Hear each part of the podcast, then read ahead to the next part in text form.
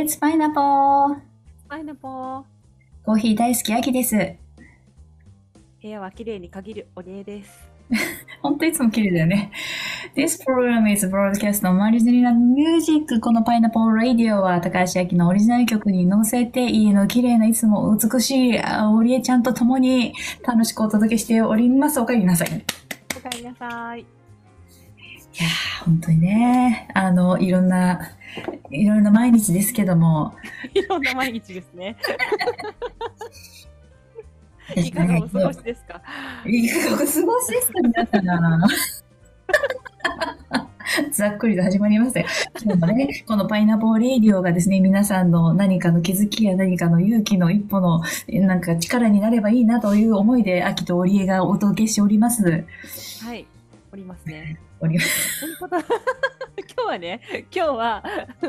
あの前回、前々前回ぐらいにちょっとさらっと話したことをちょっと改めてね、あの話そうかと思いまして、あきちゃんがね、新しい夢ができたっていうことでね、それについてあの具体的にね、ちょっと語ってもらおうと思って。そうですね。はい。もう、ちょっとその前にですね、あ その前にあるんだ。そう、その前に、なぜそこに至ったかのところで、ちょっとここの話をしたいなっていうのがあって、ちょっと一個あるので、その時間のね、あの配分もちょっと気にしながらね。いや、サマーキャンプに私1週間ね、8月の12日から行ってきたわけですよ。その時にね、分かち合ったんですよ。私はなぜニューヨークに来たのか。うんね、なぜニューヨークに来たのか。カーネギーで演奏するためですよ。で、そのカーネギーも最初、ざっくりとしてたわけ。その、どういう、それこそさ、どこではカーネギーがあ埋まってるよね。でも、誰とどのような形でっていうのって、なんとなくぼんやり。なんとなく、イメージとしては、みんながスタンディングオベーションで、エレクトーンと私と一緒に共に、わーめっちゃよかった、感動したみたいな、時間を作ってるそのビジョンはあるんだけど、具体的に横に誰がいるのか、誰かいるでしょ、みたいな。だったわけ。確かに確かに、その話したことなかったねう。ん、で、で今回ね、やっぱりその教会あの関係のキャンプではあったんで、知ってる人は、うん、例えば60人ぐらいいる大人と子供の中で、教会で会ったことがある人って5人ぐらいなんだよ。だからほとんどの人が初めましてなの。うんで、初めましての中で、あの、ね、ちょっとこの前々回のね、パイナポーレイディオでも言ったけども、タレントショーっていう時間があって、その中で私はカーネギーのビジョンを分かっちゃった。私は夢があってニューヨークに来ましたと。で、ここでは、あの、ゴスペルと、あと、あの、英語を学んでると。言ったんだよ。言ったんだけど、なんかその、ね、次の日、その次の日、こう、二人になって、あの、一緒に行動する人とかがね、いるときに、で、なんで来たの？ってみんな聞くの、もう一回。みんな何回も聞くの。あれ、私分かち合ったのに全然伝わってないのか。あれ、なんでなんだろうな、みたいに思って、毎回毎回私は、あの、夢があって、あと、私はスティースティービー・ワンダーにすごい大好きで、でスピースティービー・ワンダーは、やっぱりアメリカのね、カルチャーの、アメリカの、だからその人がどういう、どういう、うん、人なんていうのかね、幼少期を過ごしたのかも、このアメリカで実際に生活すると分かることがあるだろうし、私はそのゴスペルは全部の音楽のあのベースになってるってあ思うんだっていうことを言うと、あ、なるほど、分かったってみんな分かってくれるんだけど、で、一人夜になってね、なんで何回もみんななぜ、なぜ、why, why, why って聞くわけ。なんで聞くんだろうかなってていうところをもう一回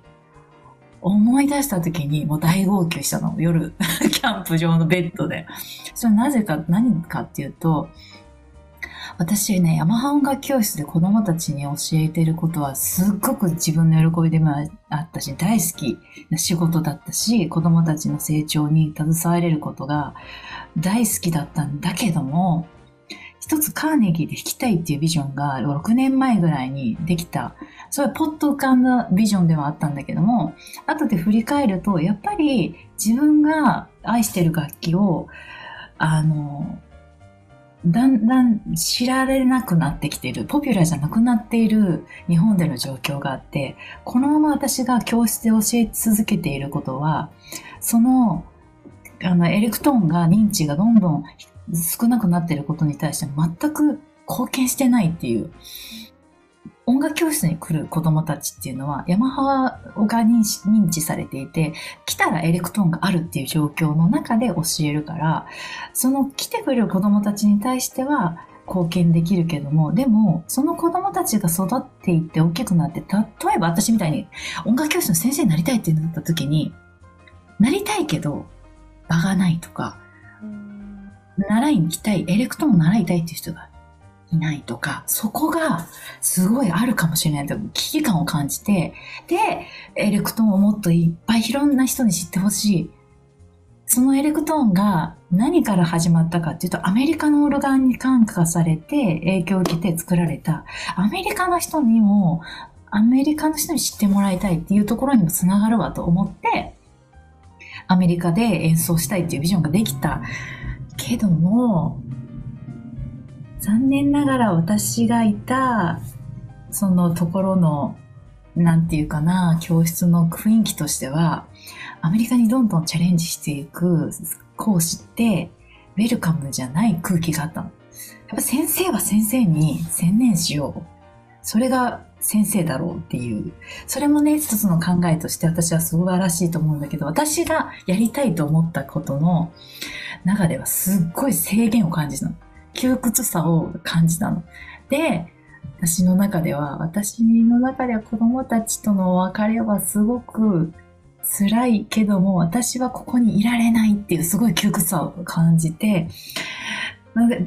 だからな、なんで来たのかって言われると、一つの理由としては日本にいるのがしんどくなったっていう、日本での活動が、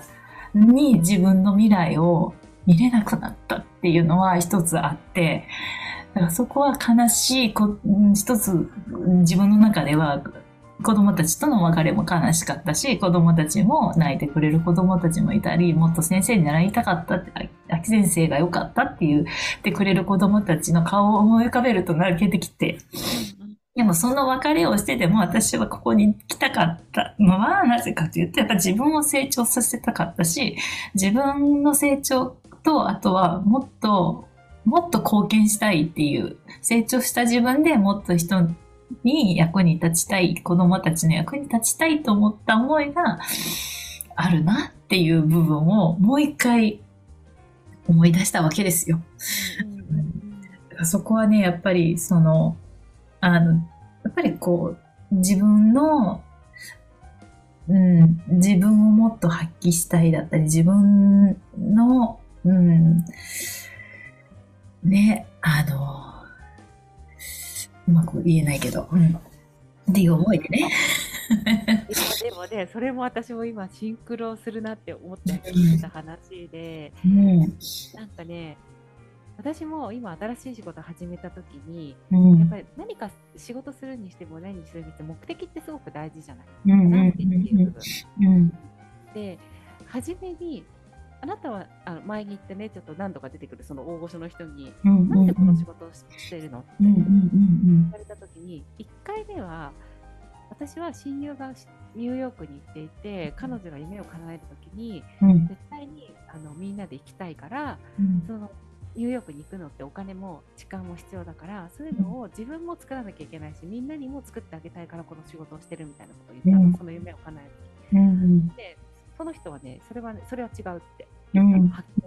えって私が私が夢言ってんのに、なんで違うって言うんだろうと思って、その時は、うん、それはちょっと目的になりえないねって言って、で私ハテナになったんだよね、うん、え私はでも思ったことそのまま言ってるのにってそういう理由でって言ってるのにって。でもずっとこの仕事を、まあ、8ヶ月ぐらい経つんだけどもやってきてふとこの前本当にシンプルに思ったことがあって、うんうん、でその時改めて聞かれたの。何のためにこの仕事をしてるのって。まずか、あのその面談の時に一発目に聞かれたんだけど、うん、これはちょっと言葉として拙いかもしれないけど私がこの8ヶ月やってきた中でシンプルに思ってることを言いますって。私はこのためにやってるってこと、うん。うん、私は人に喜んでもらいたいって、うん、なんかそれなんですよシンプルに、うん。言ったらそれだよってうん。言われたのだから最初あきちゃんもなんかこうねこういろいろなんかいろいろ考えてたけどでもシンプルにやっぱりうん。ね人に伝えたいとか、うん。こう喜んでもらいたいとか、うん。うん。でいやなんかやっぱそこになってくんだよねう。ん。うんそのためにその窮屈こうその喜んでもらったり笑顔になってもらうためには窮屈だからどうしてもこれは日本ではできないなっていうことで飛び出してたのがなんか私も本当に同じ体験してる。なんか最初いろいろあったけどでもシンプルに本当そこ。うん。人人向きなんだよね。うん。結局のところ最後の目的って。うん。自分向きの時って目的になりえない。そのだからうん。Y って多分何回も聞かれたのもそこが伝われなかったから多分何度も聞か返されてたんだよね、きっとね。うん。すごい気づきさせてもらったよね、それね。もう本当にね。ななんでそんな聞き返すのって言ってるじゃんみたいなさ。そう会う、ね、なんかこうさ、ランチに向かうためにさ、いろんな人とさ、一緒になってさ、毎回違う人と行くとさ、みんな聞くの。昨日言ったのにみたい 私も本当同じ体験だった。言ったやん、この前みたいな。ただやっぱりそれはなぜかっていう問いは、私の中でもう一回思い出せってことなんだろうみたいな、すごい問いをもらったね。だからもうその初めましての人に会うっていうことの大切さももう一回思ったし、そういう人がもう一回問いをくれるからさ、うん、なんかこの今10ヶ月目に来て、もう一回その、いろんなものを手放してまで、なぜそれをしたかったのっていう。日本いい国じゃんっていう。確かにいい国なんだよ。安全だし、いろんなものが整ってるし、その、ね、教えていくにはさ、もう、どう、この山本が教室にもエレクトーンあるしさ、もういちいち運ばなくていいしさ、最高の環境じゃん。でもなぜそこをやめてまでここに来たのっていうところは、もう自分の中ではもうそうせざるを得ない私の中のもうね、やりたいことっていうのがあったし、で、真にはやっぱそれはそこを、私はやっぱりね、俺ちゃんが人を喜ばせるっていうところにあるのと同時に、私も人の笑顔とか人の生き生きとした姿を一緒に作りたい、エレクトーンと共に一緒に作りたいっていうのがあって、で、それがですね、合唱団につながるわけです。私は子供たちと歌って、子供たちが生き生きとスポットを浴びてですね、楽しいだったり、その、一緒に声を出すことの、出すエネルギーというか、で、それを見ている大人がまた喜んでるわけよ。なんかね、子供が、その、上手い下手とかじゃなく、その、一緒に体を使って歌って踊ってっていうところを見て、大人も、また、パワーがも感じるとか、感動しているとか、ただ楽しくて笑っているとか、うん、なんかそこの喜び生きているなーって、やっぱ感動するとか、その音の響きってそこにいるから感じられるし、そこにいるから、あー振動として伝わってくるし、私はその一部でありたいっていうのはやっぱりすごく思って、うん、で、じゃあなぜ子供なのかっていうところで言うと、私ね、今回すっごい子供に教えてもらったの。子供がいろんなフレーズを覚えて発表して、私はそのことがすごいなと思って、その子に、ああなたすごいね、あんなに、あんな風に覚えて。で私にとっては結構難しいんだよって言ったら、その子は、え、私にとって簡単だよ、みたいな。でね、その子がさ、で、子供たちと私最終日に一緒にね、その、キャンプ場に屋外プールがあって、で、みんな毎日そこに泳ぎに行ってたんだけど、私は、その1日2日目、3日目、4日目ずっと、その子供たちが遊んでる時間に、エレクトーンの練習しにね、チャペルに行って弾いてたの。でも最終日は、いや、子供と一緒にやっぱ泳ぎ泳ぎたいなと思って、持ってきた水着持って、ちょっと一緒に泳ぎたいって言って、子供たちと一緒に一緒に行ったんだよ。じゃあ子供がさ、一緒にさ、あの、面白がってさ、あの、くっついてきてくれて、一緒に行くの？とかって言って。で、泳ぎながら子供が、え、水、ウォーターって、なんて言うの？みたいな。How do we can あ、how do we say water? とかって聞いてくるわけ。で、私が水とか言うと、子供が水とかって言って、いやめっちゃうまいじゃん、みたいな。でもな、いろんなことをさ、え、これ、日本語でなんて言うの？日本語でなんて言うの？ってみんなめっちゃ聞いてくれるわけ。で、それでやりとりしてて、で、と、時々さ、このプールに、あの、橋、飛び込んで入るってなんて言うの？みたいに言われた時に、えっと、それ、私が知りたいよ、みたいなさ。教えてほしいわ、みたいな。ちょっとその英語もう一回教えて、みたいな。なんかそうやってさ、遊びながら、なんか日本語と英語のやりとりして、なんか学んで、学び、学んでるっていうか遊んでるなんだけど、なんかさ、あの、向こうにもさ、だるまさんが転んだ遊びみたいな、だるまさんが転んだみたいなのさ、あるわけ。で、それを、あの、やろうって言って、プールの中でやったりとか、なんかそうやって教えてもらって、そういうこう、私に居場所を与えてくれた子供たちに、こう、恩返しがしたいっていう。うんなんかそこの子供たちに恩返しがしたいなっていう。でそれの一つとして私は合唱団で歌うみんなで、その国境とか宗派とか宗教とか肌の色とかいろんなものの制限を超えた無条件な状態の合唱団を作りたいインターナショナルだな。じゃあそのカーネギーでやるときは子供合唱団も出演ですね。そうですよ。もうそうですよ。大人の子供も。ねえあとね私最近さちょっと夢を見るんだけどさ何？いい？言っても言って。なんかね何回か同じ夢見たんだけどうん。私あのあきちゃんがカーネギーの夢を叶えるときにうん。一緒にあの行った人のまあなもうねな私は100人ぐらい連れていくって思ってるから、うんうんうん。でもなんかその中でも自分の人生の中でこの人には本当にお世話になったっていう人たち数人連れてなんかねカーネギーのバックヤードに入ってるんですよ。イエーイ。あきちゃんが控え室にいるところにうん大切な人たちを紹介してるっていう夢を見るの。